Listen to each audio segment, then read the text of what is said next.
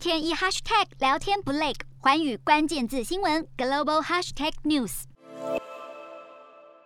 英国、美国和澳洲宣布成立 AUKUS，却让印尼国防部长对于 AUKUS 可能引发区域军备竞赛感到相当的忧心，但也能够理解各国想要保护自身国家利益的原则。而澳洲在 AUKUS 的三方协议下获得了八艘核动力潜舰，对此，印尼国防部长重申立场，认为东南亚国家应该保持无核化，但是 AUKUS 可能促使更多国家试图取得核动力潜舰，造成一场军事军备的竞赛，反倒失去当初签署协议的初心。